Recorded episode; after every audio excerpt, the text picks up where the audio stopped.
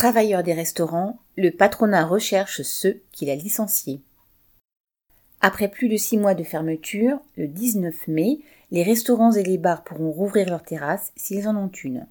Et à partir du 9 juin, ils pourront de nouveau servir en salle.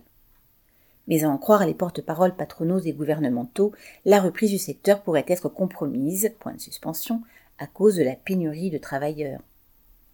Le secteur du tourisme, de l'hôtellerie et de la restauration a été un des secteurs très soutenus financièrement par l'État. Mais ce ne sont pas les salariés qui en ont bénéficié.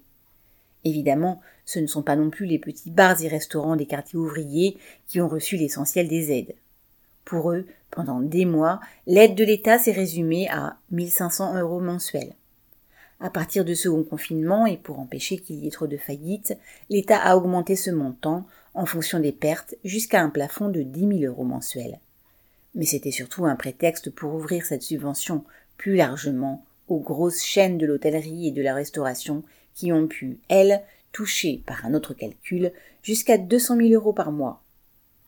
Pour ces grandes entreprises du secteur, ce n'était qu'une aide financière de plus, venant s'ajouter aux prêts garantis par l'État et à bien d'autres subventions.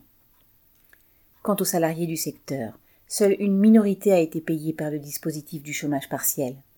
Pour beaucoup de serveurs, de cuisiniers, de plongeurs ou de femmes de chambre, dont le salaire réel est constitué en grande partie de pourboires, ou est payé au noir, le montant du chômage partiel était dérisoire et impliquait une baisse de salaire importante.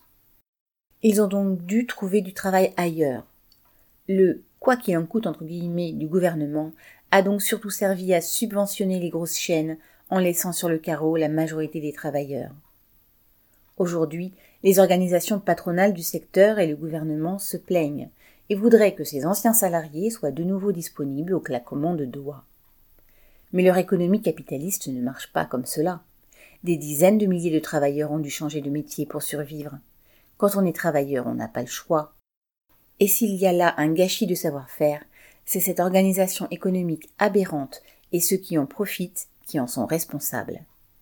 Maintenir tous les emplois du secteur et les salaires réels de tous ces travailleurs pour leur permettre de continuer à vivre dignement malgré le virus aurait coûté infiniment moins cher à la société que les milliards d'euros de subventions à des chaînes capitalistes.